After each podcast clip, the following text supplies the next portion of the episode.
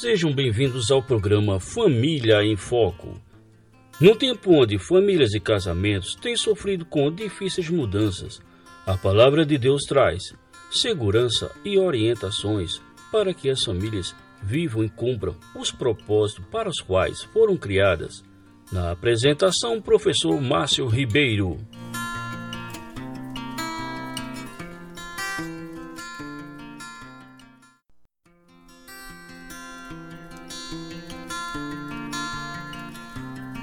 Olá, caros ouvintes, sejam todos bem-vindos ao programa Família em Foco. E, novamente temos a honra de ter conosco o pastor Sacha, falando para todos nós, na Mata Norte, na cidade do Carpina, sobre mais uma série de temas bíblicos, agora sobre a ira. Boa noite, caros ouvintes da Rádio Web Internacional. Aqui é o pastor Sacha. Quero dar a você as boas-vindas para o início de uma série que de todo o coração eu espero que seja confrontadora e consoladora. Que nossa ira seja a oportunidade de aprendermos mais da graça e do perdão de Jesus Cristo e crescemos com o coração manso e tranquilo somente pela graça de Jesus. Hoje é o quarto dia da nossa série de devocionais sobre ira. Hoje nós vamos falar sobre más notícias e boas notícias.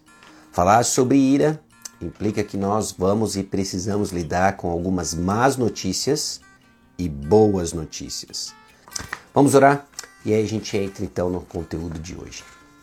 Senhor nosso Deus e Pai, aqui chegamos diante do Senhor, prestes a recebermos más notícias sobre nossa ira. Mas assim como o Senhor opera, ó Deus, em tua graça e misericórdia, sempre acompanhadas de boas notícias para aqueles que estão em Cristo Jesus. Conduza-nos, ó Deus, nesse entendimento. É no nome precioso de Jesus que nós oramos. Amém. Quarto dia da nossa devocional sobre ira. Hoje nós vamos visitar uh, Mateus capítulo 5, versículos 21 e 22 e vamos falar sobre más notícias e boas notícias. Ao lidarmos com o ira, nós temos que reconhecer de que existem más notícias, boas notícias. Até aqui em nossa série nós não temos lidado com especificidade sobre a ira. Temos lidado com uma moldura mais ampla de entendimento teológico, bíblico, sobre como opera-se mudança, como nós ganhamos esperança, que se aplicam sim, nós fizemos considerações para a questão da ira, mas também de uma forma mais ampla, vida cristã. Então deixa eu ler para você Mateus capítulo 5, versículos 21 e 22, e nós vamos fazer algumas considerações e aplicações sobre ira em cima dessa passagem. Ela é bem clara, inclusive, sobre alguns aspectos da ira, você vai ver, faz parte aqui do Sermão do Monte que Jesus proferiu e está num lugar estratégico dentro do Evangelho de Mateus.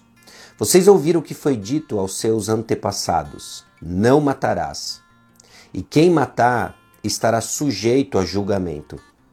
Mas eu lhes digo que qualquer que se irá contra seu irmão estará sujeito a julgamento. Também qualquer que disser a seu irmão, racá, será levado ao tribunal. E qualquer que disser louco, corre o risco de ir para o fogo do inferno. É interessante de que o autor do devocional que nós estamos usando como base para essa série, o Dr. Robert Jones, coloca logo de, claro, logo de cara na sua devocional o seguinte: todas as culturas condenam o assassinato. É interessante isso de que, seja qual for a cultura da mais sofisticada, a mais primitiva, há uma reprovação, uma condenação do assassinato. Algumas têm como parte integrante da sua cultura o matar, mas há sempre uma condenação do assassinato. Isso é verdade nos dias de hoje, é verdade nos dias de Jesus. E aqui Jesus Cristo aponta para os seus ouvintes a proibição do Antigo Testamento contra o assassinato e suas consequências. Todo mundo entende isso, deixa bem claro, e Jesus começa a desenvolver e traz algumas implicações e associações que talvez aqui já estejam novas para os seus ouvintes. Jesus dá um passo além. Agora ele associa a assassinato não só o tirar a vida de alguém, como também a ira. qualquer um que se irá contra seu irmão estará sujeito a julgamento. Jesus associa ao, ao julgamento moral do assassinato a ira. E isso é novidade. Ele esvazia a noção, então, de que nós só matamos uma pessoa com as nossas próprias mãos. Quando nós não fazemos isso, então nós somos aceitáveis perante Deus. O que Jesus deixa bem claro é que ter palavras iradas ou falar palavras iradas, ambos incorrem no julgamento de Deus, mesmo se nunca batermos ou ferirmos alguém. O padrão que Jesus estabelece é muito mais elevado porque ele vai de encontro no tribunal do coração. É lá que a coisa acontece, a sua batalha acontece no coração. Você se ira contra alguém, o que Jesus diz, ele associa isso ao julgamento moral de um assassinato. Por isso que as palavras de Jesus aqui trazem más notícias. É uma má notícia de que a sua ira é equivalente moralmente, em termos de julgamento, ao assassinato. Quando você julga internamente ou critica verbalmente uma pessoa, você é culpado de, perante Deus, assassiná-la no seu coração. Terrível isso. Más notícias. Somos assassinos quando demonstramos e cultivamos ira, crítica, julgamentos em nosso coração. Sem nunca ter derramado uma gota de sangue, somos condenados moralmente ao assassinato porque nos iramos. É isso que Jesus faz, escancarando a aplicação da lei dentro dos tribunais do coração. Agora, da onde vêm as boas notícias nisso tudo? Porque até aqui isso é terrível, certo? Terrível a notícia de que a minha ira tem o seu julgamento moral nível assassinato. Bom, as boas notícias estão no contexto mais amplo no livro de Mateus e onde Mateus 5, 21 e 22 se encontra no desenrolar do argumento de Mateus. O Evangelho, o Evangelho como estilo literário, Mateus, Marcos, Lucas, João, são biografias, biografias organizadas de forma teológica. Há uma sequência dentro dos propósitos dos autores humanos, guiados pelo Espírito Santo, movidos pelo Espírito Santo, em nos deixar uma mensagem.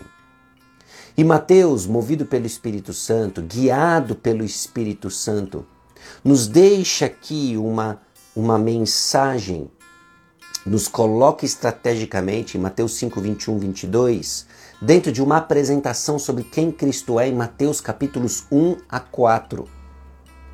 Em Mateus capítulo 1, versículos 1 a 17, fica muito claro de que o Jesus que está proferindo essas duras palavras sobre ira e a sua associação com o julgamento, com, desculpa, com as consequências do assassinato, é o herdeiro, o auge das promessas de Davi, de Deus feitas a Abraão e a Davi. É o Salvador que nos livra dos pecados. Ele é Deus conosco, o próprio Deus que está conosco o Filho de Deus, que batiza com o Espírito Santo, com fogo e que possui o Espírito de Deus. Ele é aquele que, diferente do povo de Israel, que passou 40 anos no deserto sendo tentado e sucumbindo às tentações, Jesus passa 40 dias no deserto e é vitorioso sobre a tentação. Ele é o Messias que traz o reino de Deus e que comprova sua reivindicação como Rei do Reino pelas obras do Messias. É isso que Mateus faz nos primeiros quatro capítulos, mostrando o lastro, mostrando as credenciais daquele que vai trazer más notícias. Aquele legislador de Mateus capítulo 5, versículos 21 a 22, que expõe nossa ira pecaminosa em todas as suas formas internas e externas. Externas, quando com as próprias mãos derramamos sangue, internas, quando em nosso coração derramamos sangue. Ambos dignos de um julgamento moral e condenação do inferno. Ele também é, esse legislador também é o redentor e salvador dos nossos pecados dos nossos pecados ocultos. Independente então da profundidade do pecado, o Redentor, o nosso Salvador, ele é grande o suficiente para ajudá-lo a tratar biblicamente sua ira. Então nunca, jamais deixe, permita que o peso do seu pecado exposto o leve a se esquecer do seu Salvador, de quem você mais precisa.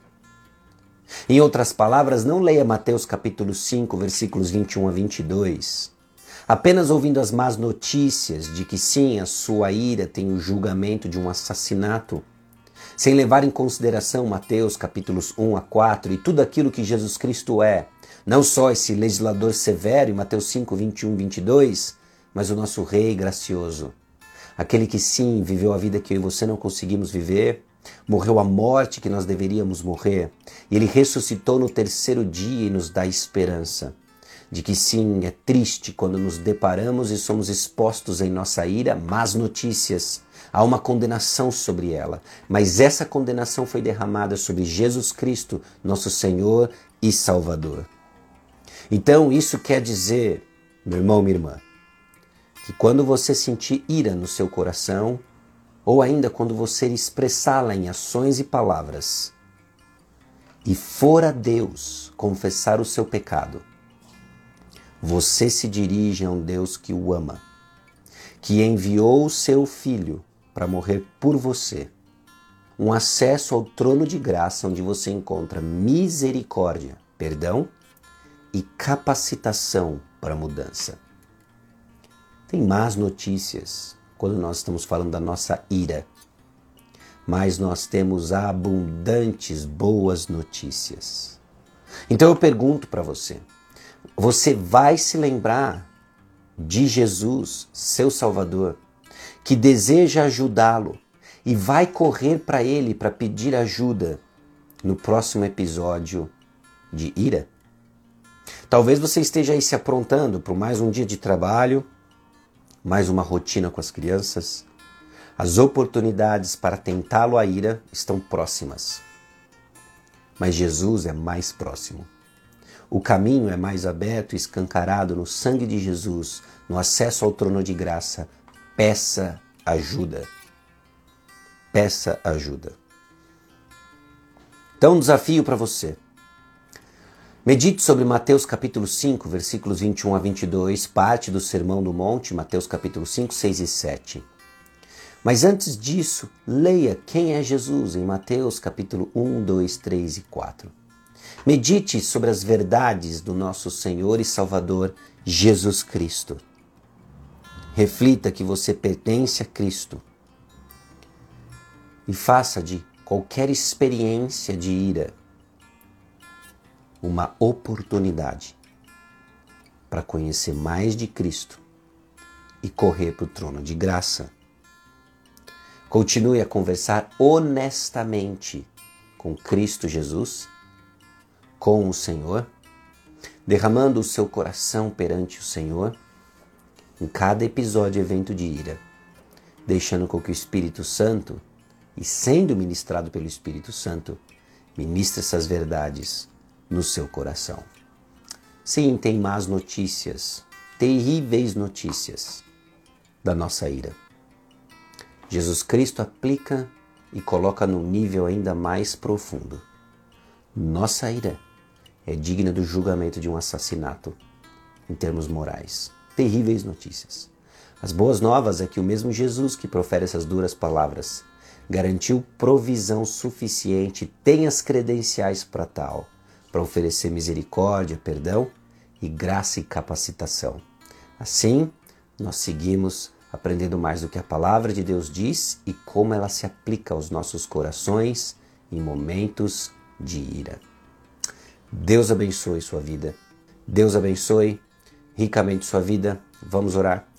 Senhor nosso Deus e Pai, aqui chegamos diante do Senhor, convictos, ó Deus, de que nossa irritação, nossa ira não são pecadinhos triviais, é assassinato de coração. Pedimos ao Pai de que o Senhor demonstre, ah, de que o Senhor nos conceda a graça de crescermos, ó Deus, na compreensão do terror do pecado, mas nunca desacompanhado com a beleza da tua graça. E assim temos, ó Deus, a convicção de que para quem corremos quando somos tentados à ira, para quem corremos quando incorremos em ira, para quem corremos quando nosso coração ferve em ira, é no trono de graça, onde recebemos perdão e capacitação para mudança. Que assim seja, ó Deus, para cada um de nós, para quem seja para cada um, ó Deus, que está ouvindo, escutando essa devocional em algum lugar no tempo e no espaço. Que a tua palavra, que o teu Santo Espírito haja e aplique isso aos nossos corações. No nome de Jesus. Amém. Deus abençoe. Obrigado, pastor Sacha Mendes. Caros ouvintes, espero vocês na próxima oportunidade. Na próxima segunda-feira continuamos falando sobre ira.